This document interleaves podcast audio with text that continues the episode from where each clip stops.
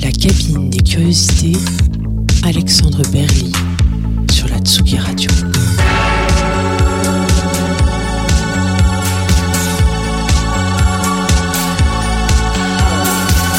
Bienvenue dans ce nouvel épisode de la cabine des curiosités sur Tsugi Radio, l'émission qui pousse la porte du studio des artistes et qui s'invite pour les écouter regarder composer. J'ai le plaisir de recevoir aujourd'hui le producteur de musique, mais également réalisateur Jean-Baptiste de Lobby aka Parawan, qui vient tout juste de sortir le film Spectre, Sanity, Madness and the Family, encore en salle, ainsi que le disque Spectre, Machines of Loving Grace sur Animal 63. Ensemble, nous allons remonter le fil de sa carrière et revenir sur les coulisses de la production de ses disques, comme son approche de la création Bonjour Jean-Baptiste. Salut Alexandre. Merci beaucoup d'être ici, de faire le plaisir de, répondre à notre invitation. Bah, merci de me recevoir. c'est un plaisir. Je vais, je vais rappeler quelques dates un peu clés de ta carrière pour les auditeurs qui ne te connaîtraient pas. Tu as, commencé à faire de la musique dans les années 90, beaucoup de productions autour du hip-hop et du rap français. Euh, notamment beaucoup de collaborations dans les années 2000, fin, fin 90-2000 avec TTC, le Club des Losers, La Caution, Winkles. En 2005, tu es diplômé de la FEMIS et juste l'année suivante, tu sors ton premier album Epiphany sur Institut. En 2007, tu sors ta première BO pour de, pour son film La naissance des pieuvres. Et euh, pendant toute cette période, en fait, jusque 2009-2010, tu vas aussi beaucoup faire beaucoup réaliser de courts-métrages, de documentaires. En 2011, tu sors un album collaboratif avec Senserac sous le nom de Slice and Soda et une autre BO pour Tomboy de Senitiama. En 2012, ce sera l'album Passion sur le label Marble que tu cofondes avec Surkin et, Bob Mo. Jusque 2013 aussi, tu feras beaucoup de, beaucoup de remix, notamment pour Justice, Daft Punk, Boys Noise, mais aussi d'autres groupes euh, comme Plaid euh, ou, Botox. Euh, en 2015, tu, es, tu es nominé aux Oscars, oh, aux Oscars, ça aurait été trop bien, au César, pardon, euh, pour la BO de Bande de filles de Céline encore, tu signes aussi encore plusieurs BO en 2018, 2019 et 2021. Et 2021 qui marque la sortie du triptyque Spectre, donc le, le, le, film Sanity Madness and the Family et le disque Machines of Loving Grace. La dernière partie du triptyque étant le live. Ouais, qui s'appelle euh, Operation of the Machine. Et qui, arrivera en 2022 euh, bah, On a déjà commencé à jouer un petit peu. Euh, on devait le commencer juste à côté d'ici à la Philharmonie, c'était de la musique en juillet. Mais comme j'ai eu le Covid, voilà, les choses arrivent. mais oui, à partir de début 2022, on va tourner sérieusement avec, ouais. C'est, on a hâte de voir tout ça. Et on va commencer l'émission en, en, avec le morceau d'ouverture de, du disque Spectre. Mhm donc, qui est proposé comme un, un, objet libéré des contraintes, des formats, des genres et des territoires. Donc en fait, il est donc le Machines of Loving Grace, c'est donc ton, c'est un ton nouvel album qui existe en tant qu'album, mais qui existe aussi comme partie de ce triptyque. Et euh, il illustre aussi le, le donc le, le, film qui, qui, qui, qui oscille entre fiction et réalité, euh, euh, voyage un peu psychédélique et vers, euh, vers, vers, vers ton toit. Et on y retrouve de, nouveaux, de nombreuses influences esthétiques en lien avec, en lien avec le, le, film et son histoire, en lien avec l'enquête qui est menée, donc du Japon à la Bulgarie, en passant par Bali, techno de Détroit, musique minimaliste. Le disque est vraiment très très riche et, et, et très enrichi de toutes ces inspirations et on, le voit déjà avec le premier morceau Vertigo,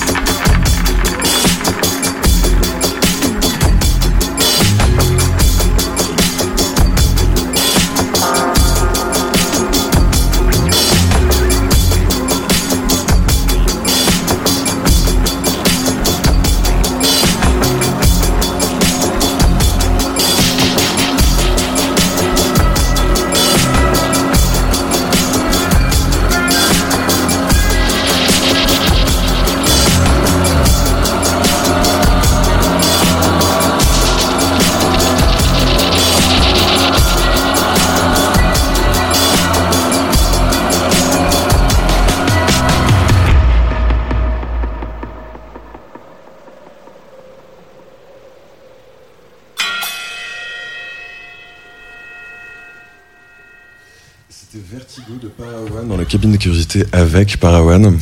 et donc c'est le, le, le, morceau d'ouverture du disque ouais. et donc du film. Ouais, du film dans une autre version. D'ailleurs, on, on, a sorti aussi le jour de la sortie du film, on a sorti la BO qui uh -huh. est euh, parce que j'ai beaucoup dit que cet album était un peu la BO du film, mais elle n'est pas exactement la BO du film. Donc on a quand même sorti littéralement la BO du film dans l'ordre du film. Euh, et donc il est dans une version légèrement différente. Là, je me suis un peu lâché sur les drums, le, le dub et tout ça parce que. Oh, voilà. C'est super. Ah merci. Et euh, j'ai lu que tu, euh, en fait, le, film, l'écriture du film et l'écriture du disque étaient enfin très très. Que tu avais commencé à écrire le disque au moment où tu écrivais le film. Est-ce que ça a nourri, enfin, co comment est-ce que l'un et l'autre se sont nourris mutuellement? Bah, je dirais que la musique, enfin l'album que, j'ai sorti il y a quelques mois, c'est un peu le scénario du film. C'est-à-dire que je l'avais fait avant. C'était la seule chose qui me permettait de structurer mon travail sur le film, euh, parce qu'en réalité, ce film, c'est une sorte de c'est en travaillant avec Céline Sciamma sur un scénario de fiction euh, qui était très inspiré d'une histoire très personnelle. Euh, j'ai découvert des choses qui ont largement dépassé la fiction en fait dans le monde réel et dans ma vraie vie dans mon histoire et donc j'ai décidé de, de faire un, documentaire enfin de, prendre disons la forme du documentaire pour, pour euh, raconter ces zones d'ombre etc et donc ajouter des éléments de fiction et à ce, à ce moment là euh, j'avais déjà composé cette musique en fait. Parce que c'est en fait comme c'est mon métier que tous les jours je fais de la musique euh, en principe euh, j'aurais pas pu passer euh, cinq ans à écrire un scénario et à attendre d'être financé sans rien faire d'autre. Ça aurait été fou et très frustrant. Et donc en fait au fur et à mesure je faisais la musique ce qui me permettait d'avoir déjà quelque chose une matière un peu tangible de me dire ok j'ai déjà un truc au moins j'ai ça. Je sais qu'on entendra ça. Je sais pas ce qu'on verra mais je sais ce qu'on qu entendra. Du coup la musique était composée au préalable. Voilà. A, c est, c est, donc elle, c'est plutôt elle a, elle a, plutôt nourri le, le, film plutôt que le la recherche du enfin plutôt que la recherche d'écriture du film qui a nourri la musique a posteriori. Oui, c'est ça. En fait, bah, après, les deux sont tressés euh, totalement parce que le, le, le, film raconte aussi comment j'ai enregistré le disque. Donc, euh, euh, c'est un peu, un peu il, faut, il faut un peu le voir pour le comprendre. Mais ouais, d'ailleurs, les, les, les, scènes sont vraiment super. Enfin, notamment la scène. tu veux dire Ouais, non, ouais. les scènes d'enregistrement. C'est hyper beau. Enfin, not notamment la scène en Bulgarie. Ouais. C'est hyper impressionnant. Bah, ce qui était important pour moi, c'était euh, quelque chose qui nous a beaucoup frustré au moment de sortir finalement le disque, euh, enfin qui m'a frustré personnellement, c'est que bon, le Covid nous a pas facilité la vie.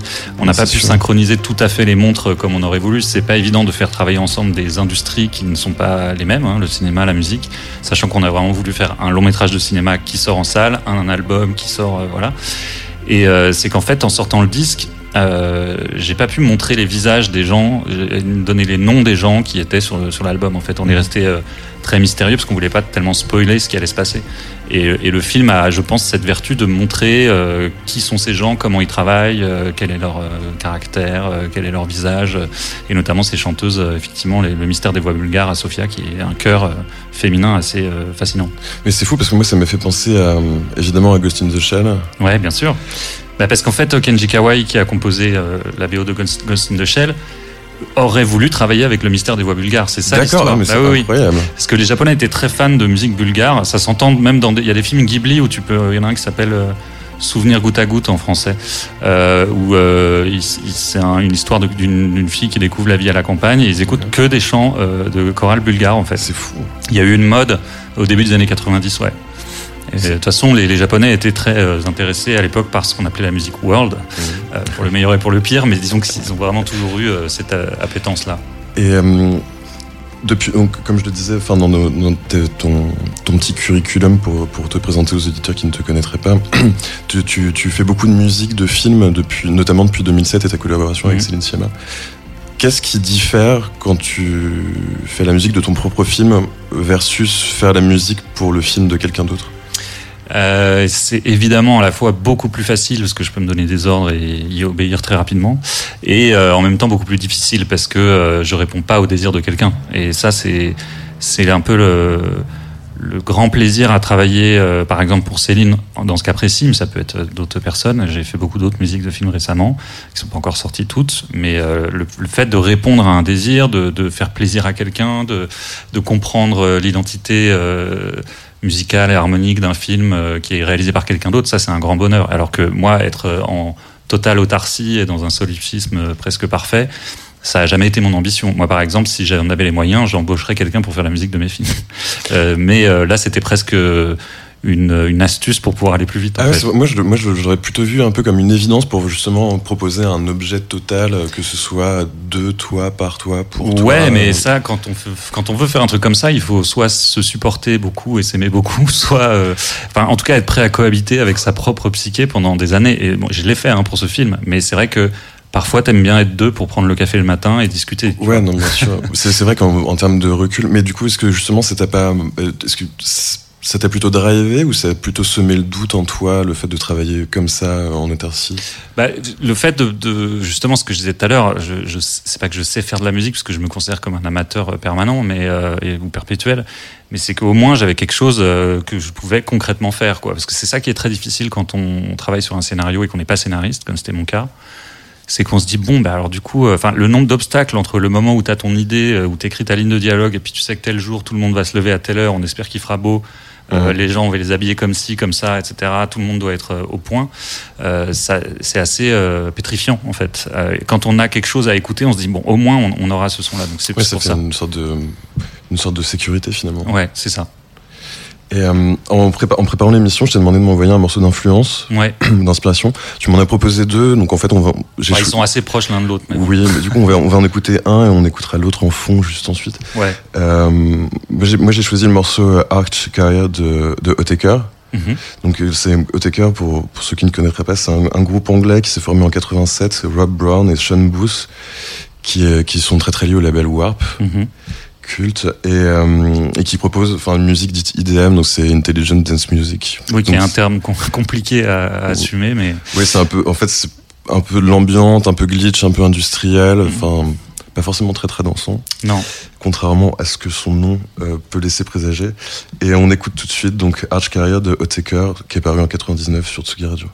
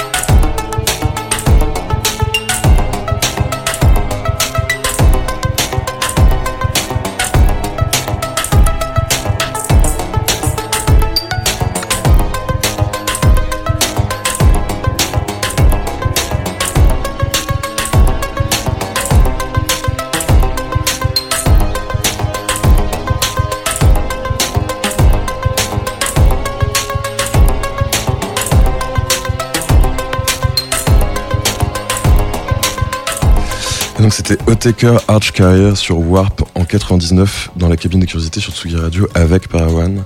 Et donc en, en quoi est-ce que Otaker, en Warp, j'imagine dans sa globalité, en quoi c'était une, une influence pour Bah, en toi? fait, tu m'as demandé de choisir un morceau déterminant. Et alors, j'aurais pu en choisir un milliard. Évidemment, on peut sais- tous je- en choisir un milliard. Je sais que la question est C'est compliquée. évidemment euh, très compliqué à tous les âges, hein, des morceaux, des chocs d'enfants, euh, des trucs de, ou de l'année dernière, tu vois. Euh, c'est vrai que Otaker, c'est notamment bah, LP5 peut-être ou E EP72, je sais pas. Euh, Slide aussi. En fait, ces albums-là qui sont sortis un peu en, rafale, euh, c'est le moment, disons, moi j'a- j'arrivais j'avais 19-20 ans à ce moment-là, et j'ai eu la sensation que c'était le son du moment, le son d'une certaine époque, que c'était le son qui me touchait à ce moment-là, et que peut-être c'était le son que j'étais en, en capacité euh, au moins d'imiter, ou de, enfin voilà, je me sentais les moyens de m'intégrer à cette scène. Et ça a été le cas pour pas mal de gens autour de moi.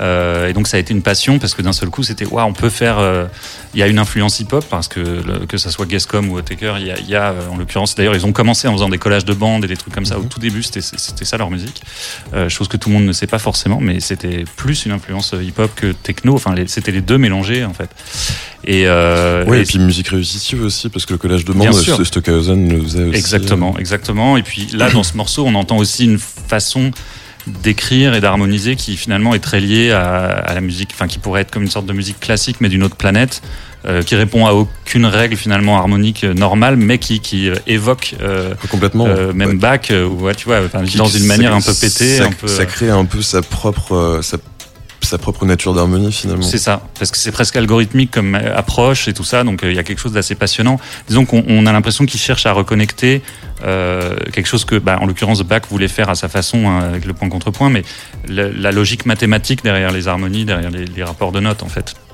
Et puis également euh, la logique mathématique derrière la création rythmique Mhm. qu'ils ont poussé ensuite presque à l'absurde, puisqu'à un moment c'est devenu vraiment ultra bruitiste, etc. Euh, mais c'est quelque chose qui revient beaucoup à la mode avec le- le- les synthétiseurs modulaires et aujourd'hui tout le monde s'éclate à faire ça. Euh, Enfin tout le monde, beaucoup de producteurs et de productrices euh, Tout ce qui se lancent là-dedans. Polyrythmie. euh, Ouais, voilà. de- Exactement. Et il y avait une, une modernité folle. À l'époque, c'était quand même pas une musique. Aujourd'hui, ça semble. euh, Enfin, je sais pas si ça semble de la musique normale, mais on est plus prêt, quoi. Je me souviens qu'à Ouais, ce ouais. moment-là, moi, je venais du rap. euh, mes potes euh, qui venaient fumer des joints euh, chez moi, euh, ils étaient pas prêts du tout pour Otaker, quoi. Ils étaient là, mais tu, tu, là, tu, tu dévises complètement, quoi. Tu vas dans la mauvaise direction. Et, euh, et comme TTC euh, venait chez moi enregistrer euh, et que je trouvais qu'il y avait voilà, on s'est tout de suite dit, ben, on veut ça, mais avec du rap par-dessus, quoi. On veut, cette ambition pour la production du rap, quoi, qui était à l'époque vraiment un truc de MPC, de sampler, de boucles, de samples, de jazz, etc. Ouais, parce que du coup, c'était la question que je voulais te poser. Parce que quand t'as commencé, c'était, tu, tu travaillais comment? T'avais un sampler, tu, tu t'allais piquer des, des idées musicales dans les disques que t'écoutais et tu les, tu les assemblais? Alors quand j'ai vraiment commencé, j'étais très très jeune, je devais avoir 13 ans, c'était en 92, donc euh, quand j'ai vraiment commencé, attention, à bricoler, je te parle Oui, pas de trucs qui ressemblent à un truc professionnel, euh, mais c'était du, bah, c'était du collage de bande, mais c'était pas Stockhausen, c'était euh, c'était copie cassette. euh, euh, avec une non c'était vraiment un truc de galérien avec euh, zéro matériel zéro argent pour le faire et un groupe de rap qui avait aucun budget euh, et euh, pas de sampleur pendant des années donc ça ça a été aussi une parce que pas les moyens de l'avoir en fait c'était quand même euh, très cher Oui, parce qu'on s'en, rend- on s'en rend pas compte parce qu'aujourd'hui, on voit tous les prix des TR-808 et TR-909 euh, qui atteignent des plafonds euh, ouais incroyables. Mais c'est vrai que même si le prix peut paraître dérisoire aujourd'hui, ça coûtait quand même extrêmement cher à l'époque de s'équiper. euh. Ouais, ouais, ça, coûtait cher. Euh, Les seuls qui ont réussi à s'équiper à moindre frais, c'est, euh, selon la légende, certains musiciens de Détroit qui retrouvaient dans des limites des déchetteries ou dans des, enfin bref, du matériel abandonné, des trucs roulants et tout ça. Bon, ça, c'est ce qu'on raconte. En tout cas, c'est sûr que ça devait coûter plutôt 200 dollars à l'époque et maintenant c'est 3000 ou 4000 dollars, voire plus. Euh, mais c'est vrai que non, non, c'était cher d'avoir un sampler, c'était trop cher. Moi, j'ai eu mon premier sampler à la fin des années 90. Euh, ça faisait des années que je faisais de la musique en fait. Mais est-ce que cette contrainte matérielle, tu, tu, tu, tu, tu l'as identifiée comme quelque chose qui t'a permis de prendre des voies détournées pour, euh, pour parachever tes idées, pour... euh, Alors tout à fait, aujourd'hui je le vois comme ça rétrospectivement. À l'époque c'était un complexe. Aujourd'hui je me dis que c'est une chance en fait. Euh, J'étais obligé de développer mon propre, euh, ma propre approche, mon propre style, je dirais même euh, l'émergence d'un style, quoi, ou au moins même de composition, parce que je devais beaucoup composer. J'avais un synthé vraiment avec un son dégueulasse, mais j'étais un peu obligé quand même de composer moi-même les lignes de base, j'avais pas de quoi les sampler. Et tant bien que mal, euh, par exemple, même quand j'ai eu un sampler, mon sampler me servait de synthétiseur parce que c'était un sampler S2000 Akai qui avait un son très très plastique, très euh, générique, qualité CD, mais du coup sans aucun intérêt. Mais je pouvais, euh, alors ça va peut-être être un peu technique, mais je pouvais boucler n'importe quel son tellement court que ça faisait une forme d'onde. Donc ce serait Ouais. presque une, une sorte de synthèse de wavetable ou de synthèse granulaire si on veut, qui est très à la mode aujourd'hui. Et moi, c'était totalement empirique. Je me disais, bon, bah, comment, j'avais pas de forme d'onde dans mon sampler. Euh, comment je vais faire pour fabriquer un synthé Donc, je fabriquais une enveloppe, un filtre, etc., à base de cette micro loupe euh, qui n'était du coup accordée à rien. Donc, je faisais aussi du micro tuning d'une certaine façon. Euh, mais tout ça, je le faisais sans le savoir. C'était, à la limite, j'étais, j'étais pas le seul, mais on était complexé de pas avoir ce matériel mythique que les gens semblaient avoir. non, quoi. bien sûr, mais après c'est aussi bien. Enfin, c'est clair que tout le monde n'a pas les moyens de se payer, même aujourd'hui, tu vois, une MPC ou quoi Mhm. que ce soit. Et c'est vrai que même si c'est problématique, galère, un peu complexant, c'est aussi hyper intéressant de se confronter soi-même à de, des, des problématiques dont tu dois trouver des solutions euh, homemade et Mhm. DIY. Bien sûr, mais ça, énormément. Ça a créé des scènes. hein. Moi, j'ai visité euh, Kailicha, qui, parce que j'ai été euh, mixé là-bas, en l'occurrence euh, en 2014, qui est un township près de Cape Town, en Afrique du Sud, où l'accès à la technologie est très limité. L'accès à beaucoup de choses est très limité, malheureusement, là-bas.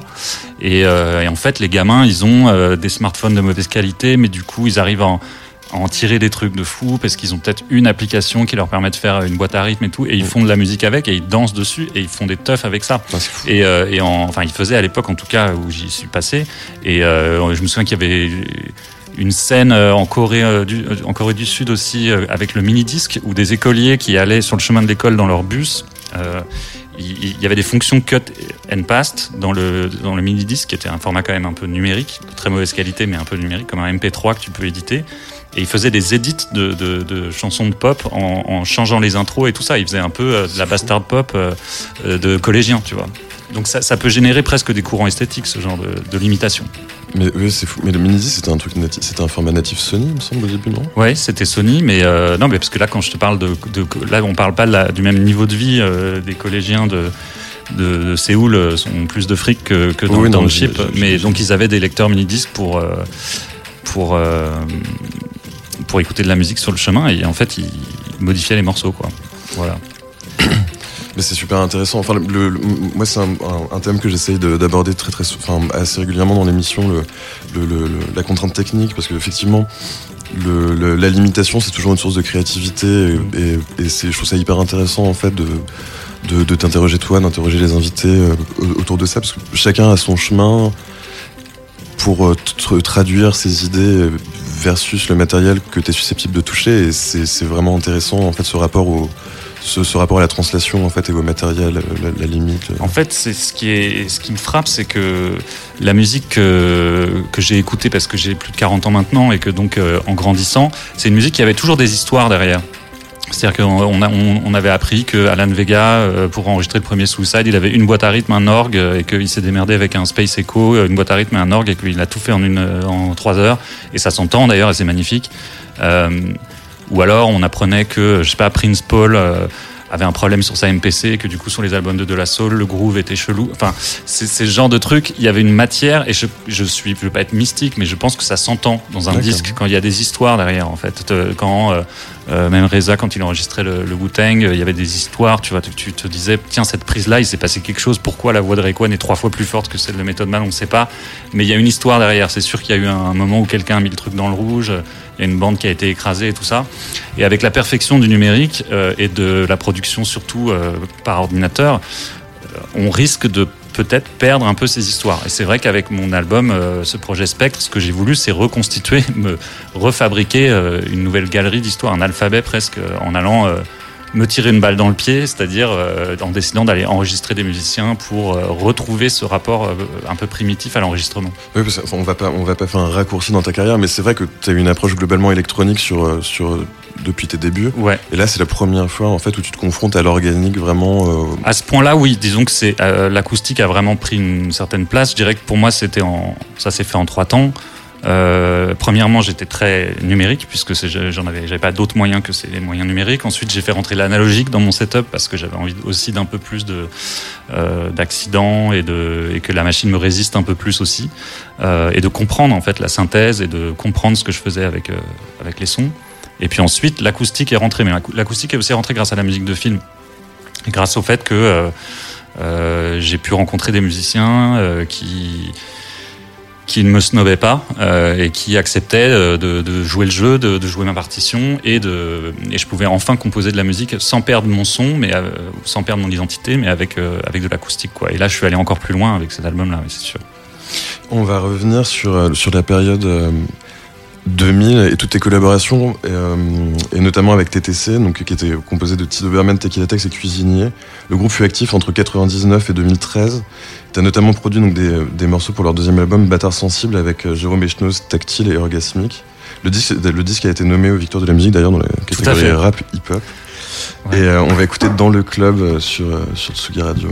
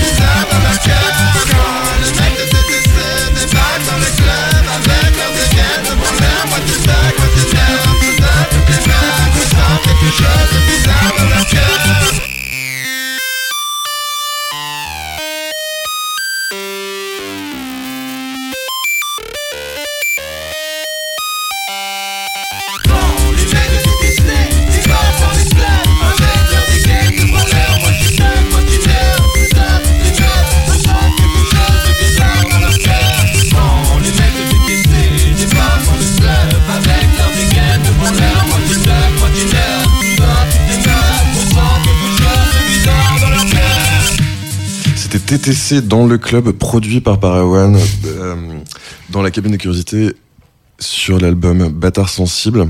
Et donc tu me disais hors antenne que tu l'avais produit sur Reason la nuit. Ouais, euh, ce que je te disais hors antenne, c'est que à cette époque-là, en fait, euh, ça peut paraître absurde aujourd'hui, mais en fait, c'est moi, c'était la première fois que je faisais de la musique sur un ordinateur. J'avais fait 10 ans de musique sans me servir d'un ordinateur. Alors, plein de gens se servaient d'Atari et tout ça. Moi, c'était hors budget aussi. Euh, et là, un ordi avec lequel on pouvait faire du, par exemple, utiliser SoundForge et tout ça, faire des glitches. C'était vraiment le futur, quoi. Euh, maintenant, n'importe qui commence par euh, ouvrir son Mac et commencer à faire un truc avec GarageBand. Et à l'époque, c'était nouveau. Et euh, un pote à moi, euh, un rappeur de Stacks of Stamina, qui était un, un, un, groupe de rap qui sortait sur Work Disc, qui a d'ailleurs été un label géré par euh, Actress. Euh, et j'aurais fait un remix. Et il m'avait filé un, en échange, il m'avait filé un CD avec l'install de Reason, le logiciel Reason. Et je voulais absolument essayer ce truc de changer les octaves d'un synthé, parce que Fids m'avait montré un synthé qu'on lui avait prêté, peut-être Oiseau lui avait prêté, euh, où on pouvait changer les octaves. Ça pouvait être un SH7, un SH9. Et euh, j'adorais ce truc de pouvoir jouer une mélodie, mais de, de, de, Voilà, des de niquer les octaves et tout ça. Et donc euh, j'ai joué avec l'automation des octaves, euh, mais comme mes voisins, mon voisin notamment, un voisin très très Kaira, me menaçait chaque soir euh, parce que je faisais trop de son la nuit. Et je voulais absolument essayer le logiciel et je l'ai, bon, n'aimais pas bosser au casque, donc je l'écoutais à très bas volume et je me disais bon, il faut que ce riff marche à très bas volume. Et le lendemain, j'ai pu enfin l'écouter pleinement. et C'était le riff de dans le club. Et donc comme TTC sont venus dans la journée euh, chez moi. Euh, et ben, en fait, l'histoire vraie, c'est que je devais remixer donc Stacks of Stamina avec cet instrumental. Ils ne le sauront jamais. Ils ne parlent pas français. euh, et euh, que, euh, en fait, du coup, TTC m'ont dit non, non, il est pour nous celui-là, et on a fait le morceau Du coup, ça s'est fait très très rapidement. extrêmement vite en deux jours. ouais. D'ailleurs, le, le, couple, le refrain de Teki, je me souviens que j'avais eu aussi un input là-dessus, parce que quand les mecs de TTC débarquent dans le club, c'était un couplet en fait. Et je dis mais ça, c'est un refrain qui tue en fait, faut le garder. Il était question d'écrire après un refrain et tout. Enfin, c'est ce genre de moment où tu, sais, tu, tu trouves la chanson vraiment en un quart d'heure. quoi. Mais c'est le moment magique un peu Ouais. de, où, tout- où toutes, les, toutes les planètes s'alignent et, et ça va très vite. Ouais. Mais du coup, il y, a des- il y a des contraintes particulières quand, t'écris- quand, quand tu produis une instru pour un, un groupe de rap versus euh, écrire des morceaux pour toi où, où la forme est peut-être plus libre? Bah, à la base, pour moi, la contrainte, c'est d'écrire pour moi. C'est-à-dire que j'ai commencé, euh, mes héros, c'était Pete Rock, euh, DJ Premier, Dr. Dre, euh, tous les producteurs géniaux euh, de, de- des années 90, euh, cette espèce de premier golden age du, hip-hop, ou peut-être deuxième golden age du hip-hop américain. Euh, et donc, ma référence, c'était ça. Et donc, faire tourner un sample... un beat, une basse et trois scratchs, c'était pour moi, c'était mon, travail s'arrêtait là. J'avais pas plus d'ambition que ça, ce qui est déjà une, ambition. Enfin, pour que ça soit bien fait, hein, en tout cas, avoir l'ambition d'être bon comme DJ premier à l'époque, c'était c'était pas rien. Mais même Swiss Beats après et tout ça. Être le, le tapis qui va servir aux rappeurs, euh, qui va leur permettre de s'exprimer, ça m'allait très bien. Et être aussi le producteur in the corner, c'est-à-dire caché dans l'ombre et ne pas apparaître, ne pas montrer ma gueule, ça m'allait très très bien. J'étais plutôt discret et tout ça. Et c'est en fait plutôt, euh, notamment euh, Tequila Tex de TTC qui m'a dit, mais en fait tes instrus se tiennent par eux-mêmes. Tu devrais aller plus loin dans ce délire-là. J'étudiais le cinéma, j'avais fait aussi une musique de court métrage ou deux. Et c'est vrai que j'aimais bien développer ce truc, mais à l'époque, si tu faisais du hip-hop instrumental, c'était fatalement du trip-hop, ce qui était Mhm. hyper connoté. Et c'était vraiment un mot interdit à l'époque. En tout cas, c'était une esthétique dont on ne voulait plus à ce moment-là. Et euh, pourtant, ça revient complètement. ça revient maintenant, ouais, complètement. Et d'ailleurs, il y a une génération qui ne se rend pas compte de ce moment où les gens, où on ne pouvait plus blairer Kruder et Dorfmeister et ces trucs-là. Euh, mais c'est vrai que Warp nous a sauvés, puisque finalement, ils ont amené le, le- le hip-hop électronique dans le futur en se débarrassant du côté sample, poussiéreux, etc. et en, en l'amenant dans un truc euh, vraiment une autre planète, quoi. Et donc, euh, j'ai commencé à, à assumer qu'effectivement, mes morceaux pouvaient, pouvaient marcher tout seuls. Et avec Tactile et euh, Tido et Orgasmic, euh, on a décidé de sortir aussi euh, les productions de, de Bâtard Sensible en instrumental. Et donc, euh, certaines personnes écoutaient euh, Bâtard Sensible comme un album d'IDM, en fait. C'est-à-dire, Ok. il y a, c'est un double CD, et sur le deuxième CD, il y avait que les instruments. Mais c'est une super idée. Et, en- et du coup, dans la, dans, dans la foulée, je disais, on, on disait juste avant que donc t'étais diplômé de la FEMIS. Et c'est marrant, en fait, parce que du coup, t'as fait une école, en fait, t'as commencé à faire une école de cinéma, si j'ai bien, si j'ai bien compris. Parce que tu voulais faire, tu voulais spécialiser dans l'ingénierie du son pour mieux faire de la musique? Ouais, en fait, bah, c'est aussi parce que je voulais avoir un métier et que euh, je pensais que, en tout cas, euh, quand j'avais 14 ans, qu'il était question de, moi, les assistantes so- sociales se, se déchiraient sur mon cas parce que j'étais censé être bon à l'école, mais je foutais rien. Donc, enfin, je, ça arrive à plein de gens. Ouais, je- Et je ouais, tu vois le délire. Et donc, euh, je suis passé de premier de la classe à cancre total, démissionnaire et fugueur. Et donc, ils cherchaient à me trouver un truc qui allait me raccrocher un peu. Donc, ils comme ils voulaient me faire faire une prépa ou des trucs un peu matheux. C'est vrai qu'à partir du moment où le mot ingénieur est rentré dans la tête de mes parents, il n'est plus ressorti. Donc, euh, parce que moi, moi-même, j'ai dit, bah, je pourrais être ingénieur du son. J'avais compris que ça existait un ingénieur du son. Je voyais pas vraiment tout à fait la fonction de l'ingénieur du son. J'étais trop euh, gamin. Mais euh, donc j'ai voulu faire des études pour devenir ingénieur du son parce que ça faisait hyper sérieux et que dire que je voulais faire des BD et du rap, comme je le disais à l'âge de 12 ans, ça marchait pas. Par contre, c'est comme ça que j'ai gagné ma vie finalement. Et du coup, et juste, juste après ton, ton diplôme, donc en 2006, il y a ton premier album Epiphany qui sort sur, sur Institube. Ouais. Euh, Institube qui était le label donc de, où il y avait TTC, il y avait Bob Mo, Dasglow, Jean Dupont, Midnight Juggernauts et Alizé aussi. C'est un catalogue assez varié. Ouais, un roster assez fou. Et euh, il a été mixé donc par Julien Briffaz, qui était membre de Tecal et Mhm. qui a été membre de, qui a, fait- qui a- qui a été membre de Botox beaucoup plus tard avec, enfin beaucoup plus tard, un petit peu plus tard, Ouais. avec Cosmo Vitelli. Il a été masterisé par Chab aussi, qu'on qu'on présente plus, euh, Ouais. un énorme ingénieur du son à mastering. On va écouter Doudoun Doun sur Tsugi Radio. Enfin, je sais, je sais pas si je le prononce bien. Ouais, Dun Dun. Dun, Dun, dun, Dun. dun. De toute façon, c'est un riff. hein, Donc, euh, Et, euh, et on en parle juste ensuite. yes.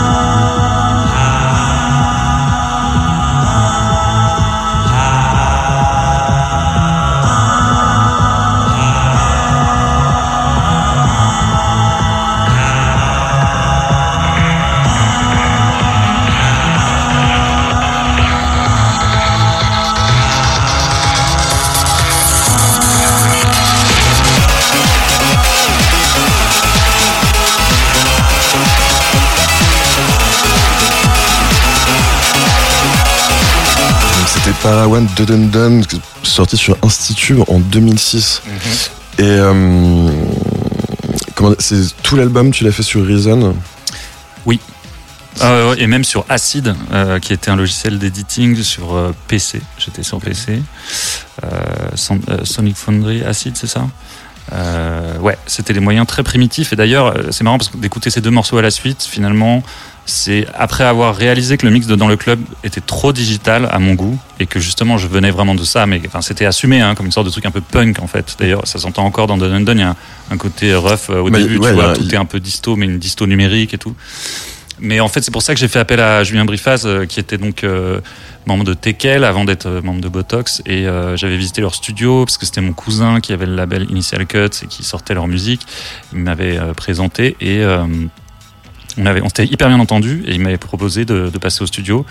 Et j'ai compris que grâce à lui, j'allais pouvoir commencer à accéder justement à cette espèce de, de chaleur euh, électrique, analogique, euh, qui commençait à me manquer en fait. Et, mais en même temps, Epiphany est un album qui a un son assez spécifique, Mhm. puisque c'est un son assez plastique, euh, mais qui est quand même un peu gonflé, tu vois. Et donc ça donne, euh, enfin gonflé dans le sens, il a été un peu épaissi, on sent de manière analogique par Julien. Même si les intentions des morceaux, des mix et des sons, je les avais déjà en fait, mais ça m'a aussi donné confiance en moi de le faire avec lui et de pousser le truc plus loin. Et euh, effectivement, euh, c'est devenu un peu euh, un marqueur d'une certaine époque. En tout cas pour moi, quand je réécoute ça, je me dis tiens, c'est vraiment 2006. Ça. Bah ouais, non, complètement. Il y a, il y a vraiment une empreinte de, de, de l'époque euh, qui est, qui est perceptible sur le disque. Et ça, sur ces, et c'est sur le coup, on ne peut jamais s'en rendre compte. Et justement, sur le coup, on croit toujours qu'en fait, ce qu'on fait, c'est nul parce qu'on se compare au son de 4 ans avant ou de 15 ans ou 20 ans avant. Et en fait, on se rend pas compte qu'on est en train de créer un truc qui sera peut-être marquant pour d'autres. C'est difficile de prévoir. hein. Ouais. Et sur- mais en plus, surtout quand tu fais de la musique, enfin, comme t'es tellement dans ce que tu fais, c'est vraiment très difficile de prendre du recul sur ce que tu fais, Mm. et de, au-delà de se dire si c'est bien ou mauvais par rapport à tes propres exigences et tes Mm. propres, euh, ta, pro- ta propre esthétique, en fait. Mais c'est vrai que c'est compliqué, t'as tellement la tête dedans. euh, enfin, Et tu vois, un, un morceau que j'aurais pu choisir d'ailleurs pour euh, comme euh, référence absolue entre autres, c'est euh, Cybotron, tu vois, c'est clear. Ou euh, pas, Cosmic Cars, Cosmic ou, Cars, ouais. ou même euh, Alice of Your Mind. Tu vois, Alice of Your Mind qui est ni plus ni moins que euh, littéralement une copie absolue de Kraftwerk en fait, puisque c'est pratiquement la même progression harmonique que parce que quoi le- les robots ou un truc comme ça, Euh, euh, We Are the Robots. ça, ça bouge pareil, ça monte euh, d'une tierce, ça redescend, etc. Je suis sûr que dans leur tête, ils se disent, Ah, on a fait du Kraftwerk, mais en nul, tu vois. Et aujourd'hui, c'est un des morceaux de l'aristocratie de la musique de Détroit, tu vois. Donc, euh, je suis sûr que tous ces morceaux sont en fait des tentatives. euh, je me souviens d'un MGMT qui disait ça quand ils sortaient leur album. Ils disaient, nous, on faisait des parodies euh, pour faire rire nos potes en imitant des chansons de Bowie. Et puis, en fait, bah, c'est devenu MGMT qui a été le son aussi d'une génération. Et donc, euh, c'est vachement ça l'histoire de la musique. C'est des gens qui se plantent à essayer de refaire des trucs, quoi. Ouais, mais qui, enfin, c'est de l'appropriation. Enfin, Ouais, c'est ça. C'est des croisements. Et euh, est-ce que, enfin, j'ai vu que tu, c'était toi qui avais mixé ton dernier album. Oui, tout à fait. Et euh, comment est-ce que tu envisages le mix Par exemple, est-ce que tu avais laissé les clés du disque à Julien Brifaz en, en, voulant te faire surprendre par des propositions qu'il aurait pu faire ou tu l'as vraiment drivé tu, savais vraiment ce que tu voulais en termes d'équilibre, de, de couleur? Bon, je savais que je voulais pas perdre cette espèce de son un peu abrasif, mais par contre, j'avais besoin de gonfler le bas, j'avais besoin que lui ramène euh, sa science et sa compétence en fait et, euh, son caractère. Euh, non, non, on l'a fait ensemble. J'ai l'impression qu'on l'a fait ensemble. On était dans la même pièce. Moi, j'avais beaucoup l'habitude de ça parce que les, disques de TTC, en fait, on les faisait sur, on les mixait sur des SSL. Donc techniquement, j'étais en position d'assistant parce que j'avais pas la compétence pour euh, gérer une session de A à Z. En tout cas, pas les, premières fois.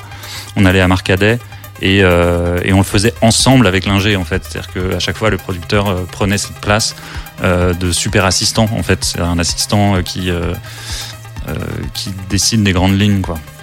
Et du coup, tu as tout appris de. Parce que j'ai enfin, lu que tu étais autodidacte et du coup, tu as tout appris sur le tas comme ça, euh, Ouais. à, for- à force d'expérience. euh, À force de traîner aussi, c'était un truc très euh, courant. Bah, c'est courant dans la vie de tous les musiciens, mais je veux dire, euh, quand je suis arrivé à Paris, je traînais à la radio Génération, c'était la radio du rap français.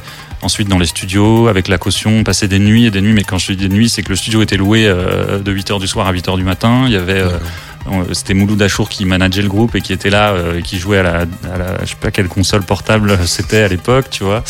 Euh, et la caution était là et euh, Nick Fury sortait tous ses sons de son sampler. Et en fait, à chaque fois, voir les gens travailler, proposer mes propres sons, avoir leur retour dessus, etc., voir euh, dans chaque studio, comment chaque assistant travaillait, c'est bah, t'enregistres quoi. Et puis. euh, Ouais, puis ça t'inspire pour. euh, en- J'imagine qu'il devait y avoir une sorte de, de partage, de, de tips. Ah bah de- bien sûr, bien sûr. Et puis de, oui, oui, avec Tactile par exemple, euh, je me souviens de lui avoir montré comment on pouvait assigner euh, un paramètre à un, pitch bend ou à une wheel, tu vois, sur un sampler. euh, et, ce moment euh, incroyable de dire, ah ouais, mais je peux faire ça avec le, tu vois, genre tu vas chez quelqu'un, il y a son sampler, tu dis, tu sais que tu peux faire ça en assignant ça dans tel sous-menu.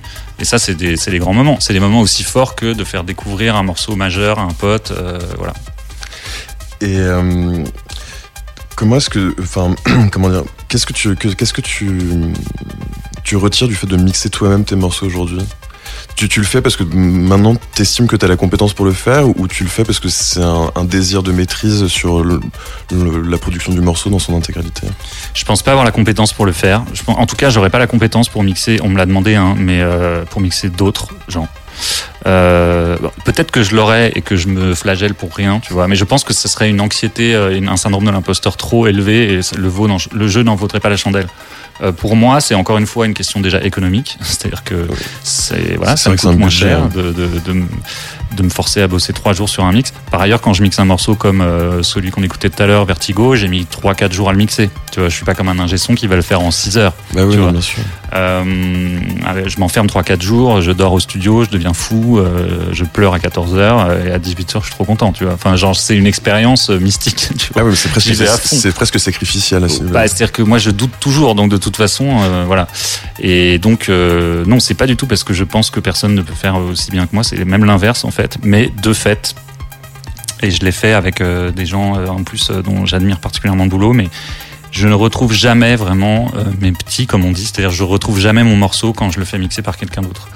Euh, c'est euh, très frustrant, mais c'est vrai que je pense qu'il y a des spécificités sur le rapport dynamique, sur les, sûr. les transitoires et tout ça. Et en fait, on s'y retrouve jamais. Et je, je me retrouve toujours à repasser dans des multibandes pour retrouver mon son derrière. Voilà. Et c'est un, un grand classique. Je me souviens que euh, quand Jackson travaillait avec Star pour son dernier album, euh, il avait le même problème. Il disait je retrouve pas mon mélange euh, un peu numérique, un peu, un peu quelque part euh, abusé, tu vois.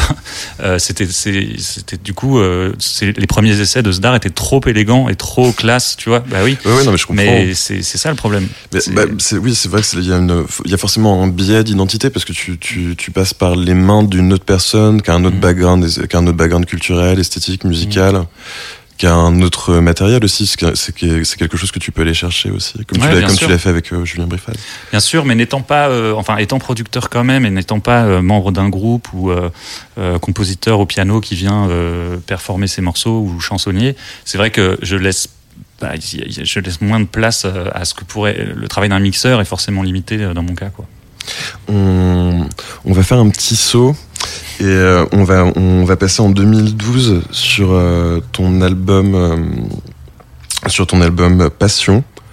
On va écouter que donc ce qui est sorti sur le label Marble que tu as monté en collaboration avec Bob Mo et Surkin. Mhm. Et en plus, on, on- on y retrouve donc d'autres collaborations, donc avec Tequila Tex et Irfan, mais aussi pour les clips avec Céline Sciamma et Julien Lécheret, Mhm. et Hélène Rosenblatt aussi, que j'ai noté. Et en fait, on va écouter, Lucas, on va écouter le, le morceau Lean on Me, qui est donc pas celui qui était prévu sur. euh, S'il te plaît. Sur Tsugi Radio, merci. Je suis musicien, moi. D'accord.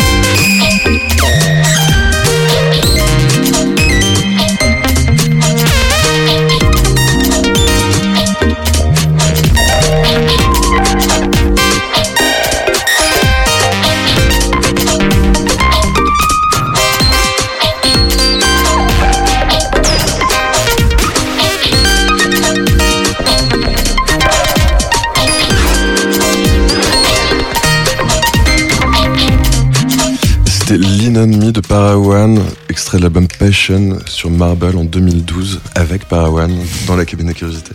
Qu'est-ce qui s'est, enfin, parce qu'il s'est passé six ans entre, ton premier album et ton deuxième album. Comment, comment est-ce que tu as évolué hein, pendant cette période? Parce que tu as fait de la musique de film, notamment. Ouais, en 2007, j'ai commencé à faire de la musique pour les films de Céline. D'ailleurs, pareil, en syndrome de l'imposteur absolu, donc j'étais pas du tout euh, chaud pour le faire au départ. En fait, Euh, mais, mais- Céline, je l'ai connue parce qu'elle écrivait, on écrivait ensemble les scénarios de mes courts métrages quand on était étudiants. Et après, c'est elle qui m'a fait sortir de cette zone de confort en me faisant travailler sur. Et ça a été, je la remercierai jamais assez. Ça a été une découverte, hein, mais je pensais vraiment pas. D'ailleurs, c'était un processus assez long. J'aurais jamais cru euh, être capable de faire un truc pareil.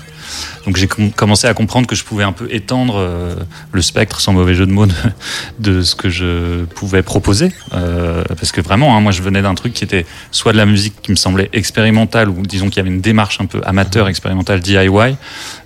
J'étais vraiment... Ce qui s'est passé aussi entre 2006 et 2012, c'est que je me souviens quand DJ Mehdi est revenu par exemple d'Australie, il m'a dit, toi tu vas aller en Australie, tu vas halluciner. Et en fait, il y avait mon remix de Daft Punk qui était devenu un, un tube localement à Sydney. Et donc quand je suis allé en Australie, effectivement, j'avais enfin, l'idée. enfin, L'Australie, c'est vraiment le symbole de l'endroit vraiment très très loin de chez toi. Et, et quand tu te dis qu'à Tokyo ou à Sydney, des gens connaissent ton morceau, tu te dis mais hein, il se passe un truc que j'avais pas du tout prévu, tu vois. Et moi, Ouais, j'avais vraiment pas du tout euh, un plan de carrière de- de- comme ça. Donc il y a eu aussi une frénésie, une euh, pour le meilleur et pour le pire d'ailleurs, hein, une, une excitation euh, des Anglais, des Américains, des Australiens, des Japonais pour ce son français électronique. Donc Institube, euh, Kitsune, Headbanger euh, étaient les représentants. la French Touch 2.0. La French Touch 2.0 bien sûr. Et donc euh, on s'est retrouvé avec cette étiquette là. On a pu faire deux fois Coachella, etc. Donc C'est les- incroyable comme oui, expérience. c'est fou. Et, et les possibilités se sont euh, ont explosé dans tous les sens. Euh, mais quand je suis arrivé avec Passion, euh, bah, j'ai pris le temps. entre temps, sur les conseils d'ailleurs de Mehdi, j'ai fait ce disque Slice and Soda qui est sous un autre nom, donc un projet un peu euh, alternatif euh, avec un chanteur qui s'appelle Sansera qui habitait à Boston. Et euh, le label Institube a fermé parce que euh, l'économie de la musique était en train de s'effondrer et qu'il n'y avait plus rien qui tenait debout. Et pour plein d'autres raisons, mais euh, nous on a monté Marble avec euh, Surkin et Bob Mo et en fait j'ai voulu re- faire un restart en fait. Mais je pense que tous mes albums sont un peu des, des renaissances. Euh, et c'est vrai que j'avais produit l'album de Birdie Nam Nam en 2011 aussi. J'avais travaillé pour Mickey Green aussi avec Tahiti Boy, etc. Et donc en fait, euh, je reprenais beaucoup euh, plaisir à être en studio parce que j'avais passé quand même pas mal d'années en tournée. En tournée, en club, à jamais dormir, etc. Être en décalage horaire permanent, être fatigué, un peu rincé. Et là, je, je- c'est un très bon souvenir, Passion, parce que c'est un souvenir de, de reprendre toutes mes sensations euh, vis-à-vis de la musique, d'aller rechercher des samples que, qui m'avaient obsédé depuis l'enfance et tout ça. Et j'avais l'impression de faire un autoportrait euh, euh, autour de la trentaine, comme ça, avec ce disque. Parce que pas t'as- pardon, tu as beaucoup utilisé le, le sampling comme technique pour composer?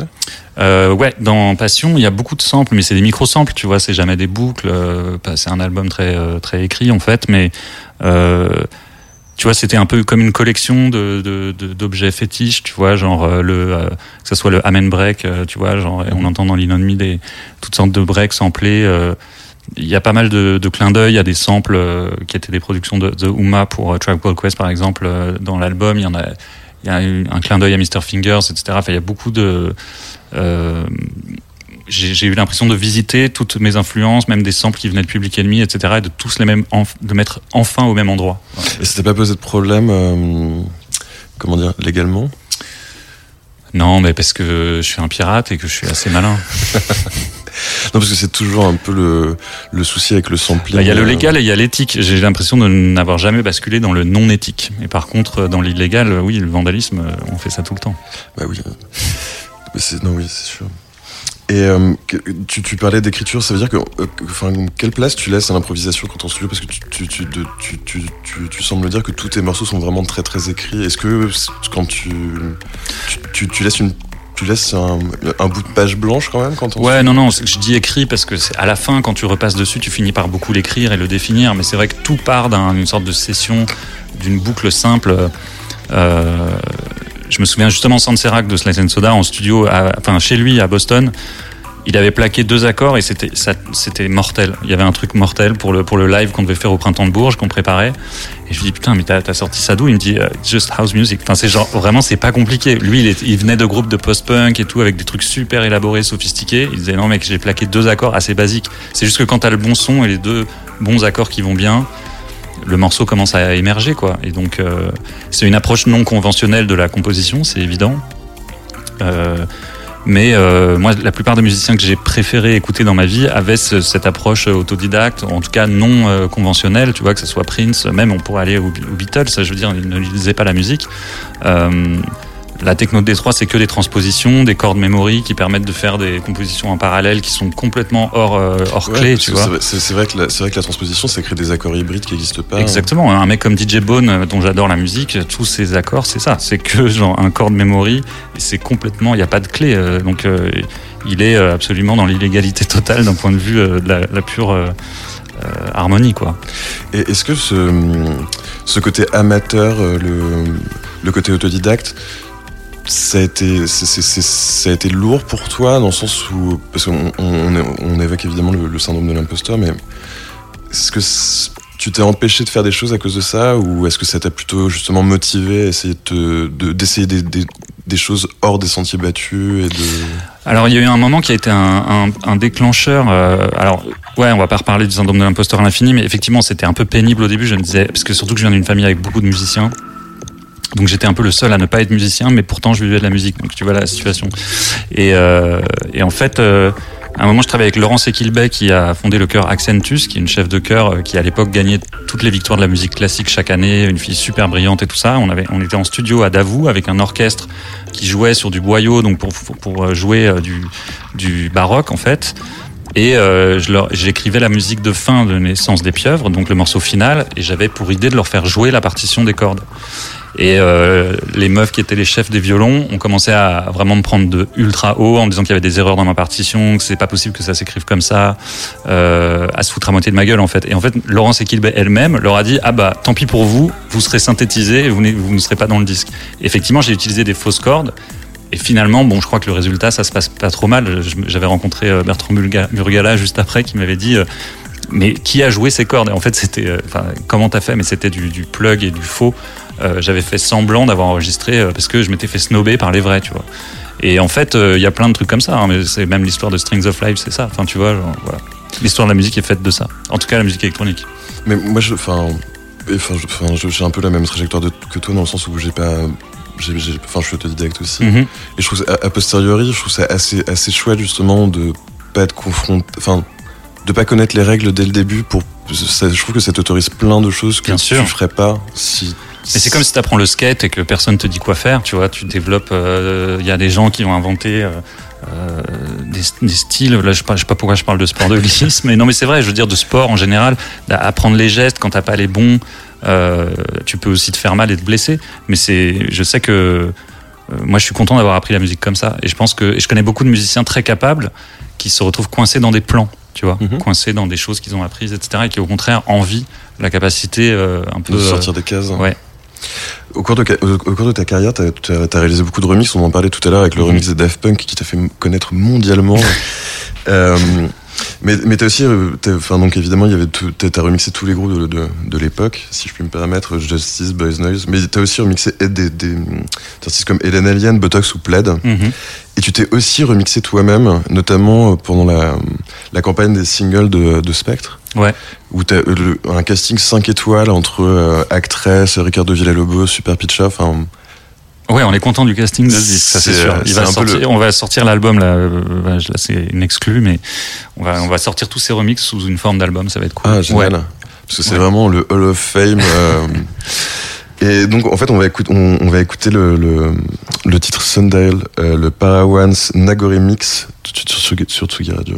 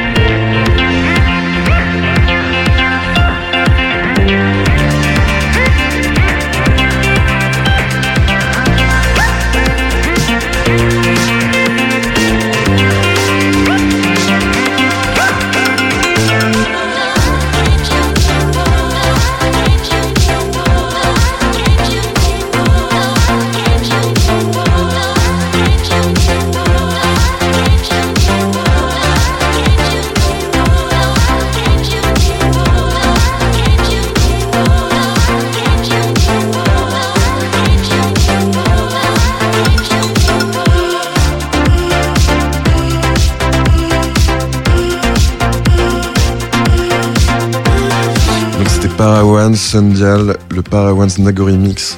Donc, le, le remix, c'est vraiment un exercice quand tu fais de la musique électronique, c'est un, un exercice assez euh, imparable. Ouais. Quelle est, c'est- quelle est ton approche euh, de, de l'exercice? Comment est-ce que tu procèdes? Et a fortiori, comment est-ce que tu procèdes pour te remixer toi? Bah, se remixer soi, c'est plutôt marrant. En fait, là, en l'occurrence, c'est- un album euh, qui est quand même pas un album euh, format club. D'ailleurs, c'était un peu l'idée, c'était de sortir des formats. Euh, Il y a pratiquement, il y a les drums, il y a les percussions japonaises et tout ça, mais hormis effectivement ce morceau Vertigo qu'on a écouté et aussi Ars Nova où il y a des charlets, il y a assez peu de, de motifs rythmiques. Et pour monter sur scène, et euh, bon, j'ai quand même un peu d'expérience là-dedans. Je sais très bien que si je me pointe à un festival, euh, quand bien même les gens euh, m'aiment bien, tu vois, si vraiment il y a aucune percussion et que y a, ça danse jamais, ça va être un moment un peu bizarre pour tout le monde, quoi.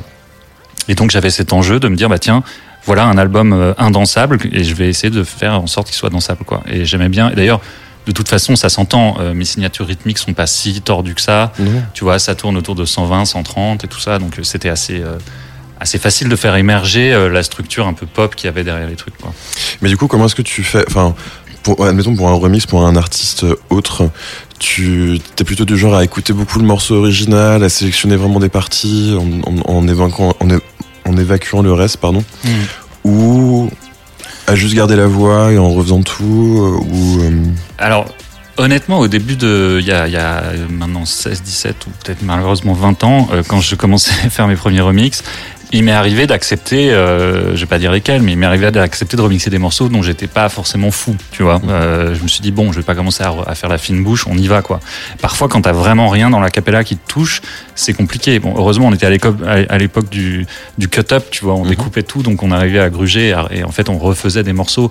On faisait pas des trucs à la Crévorkian euh, où, euh, où c'était juste, tu vois, quand il remixe les Smiths, il fait juste des drums un peu plus euh, lourds et puis euh, ça suffit. ouais, mais parce que c'était lui, en fait, le- sa, sa, sa prise de position, c'était plutôt le remix, effectivement, à l'américaine où il remixait. C'est ça. D'ailleurs que les Smiths ont détesté en fait, mais oui, oui, où c'était juste un son plus compatible avec le dance floor en fait, et plus droit et tout ça.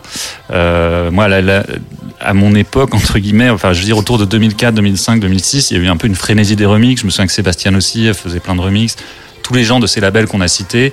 Euh, en fait, c'est lié aussi à l'arrivée de Serato et à la popularisation de Serato, du système où les les DJ américains jouaient en after party Mhm. et comme c'était euh, la fin de cette espèce de, de mode du néo rock, euh, tu vois, où il y a eu un rock un peu euh, 12.0 euh, très noir et blanc au début des années 2000, en fait, dans les soirées à LA. Euh, aux afters, bah, ils n'avaient pas envie de jouer du rock. En fait, ils avaient envie de jouer des trucs un peu compatibles avec cette esthétique-là. Donc, un remix de Sébastien, c'était parfait pour eux. Donc, ils allaient sur euh, euh, Hype Machine, tu vois, et voilà. Hype et euh, Machine. Hype Machine, ils téléchargeaient le dernier remix de Sébastien. Et du coup, ils s'éclataient. Et ils ont découvert, euh, après, bon, des années plus tard, ça a donné la- le, DM, le, oui, le DM, qui est une, une catastrophe en soi, euh, économique aussi. Mais euh, ouais, les remixes, c'était, euh, en tout cas, c'était une époque où on, on repensait complètement le morceau. Tu vois, mon remix pour Hélène Alien euh, que j'avais fait avec Tactile, euh, c'est, c'est re- il est passé à la moulinette à un point de fou, quoi. Tu vois, genre. je me souviens que le mec du label avait, avait pas du tout apprécié à la, à la première écoute. Et en fait, comme Otaker leur ont demandé le remix en disant c'est trop bien ce truc, ils ont, ils ont dit bon, on va quand même le sortir. C'est quand même la classe. C'était assez le moment un peu chic. Mais Ouais. ouais, non, c'est vraiment chouette. Ouais. Et de, de, des remixes, enfin, on va. Comment dire qui, qui sont des commandes, en fait, quand même, souvent. Mhm. Enfin, même, si, même si ça peut arriver de toi-même euh, aller vers quelqu'un pour en disant j'ai adoré ton morceau, j'aimerais beaucoup le remixer. La musique de film, c'est aussi un travail de commande. Ouais. Et t'en- et t'en as beaucoup fait, en fait, finalement. Euh, Est-ce que tu penses que. hum, ça a influencé ta manière de faire de la musique pour toi, de- de- dans le sens où de la musique autre que de la musique de film? Ouais, euh, c'est marrant parce qu'en ce moment, euh, j'ai eu pas mal de chance au moment de la crise du Covid, parce que j'ai un peu flippé comme beaucoup de monde, et euh, j'ai décidé de tout accepter. En fait, il y a eu beaucoup de plans de musique de film qui sont tombés, qui sont, comme je disais tout à l'heure, pas tous sortis, donc j'en parle pas forcément, mais donc c'est ma pratique aujourd'hui, presque tous les jours là. Bah, aujourd'hui, demain, je, je fais des musiques pour des films là, et c'est vrai que ça fait beaucoup évoluer.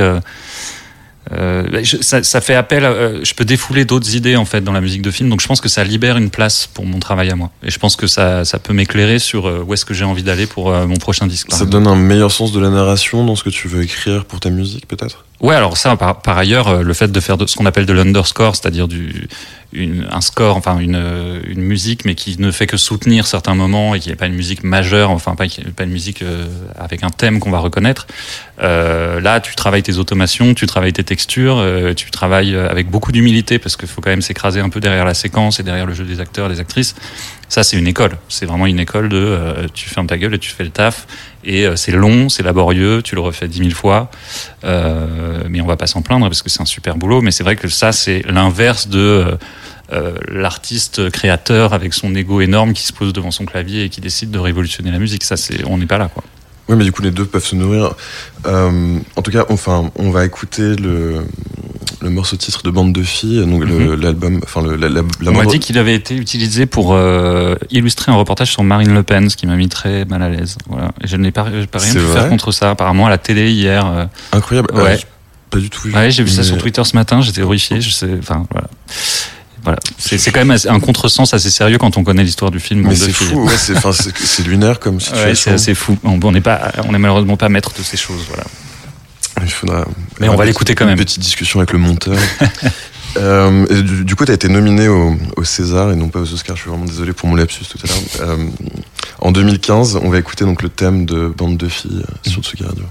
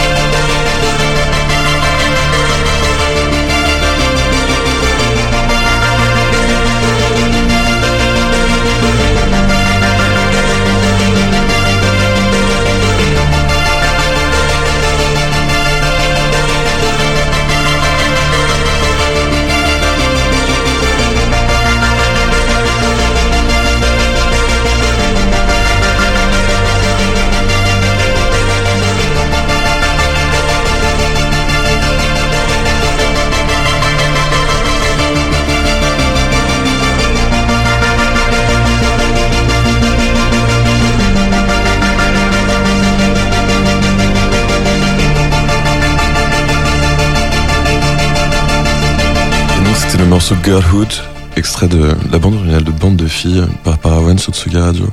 Comment ça se passe en fait? Parce que donc t'as, t'as composé la musique de tous les longs métrages de Céline Sciamma. Ouais.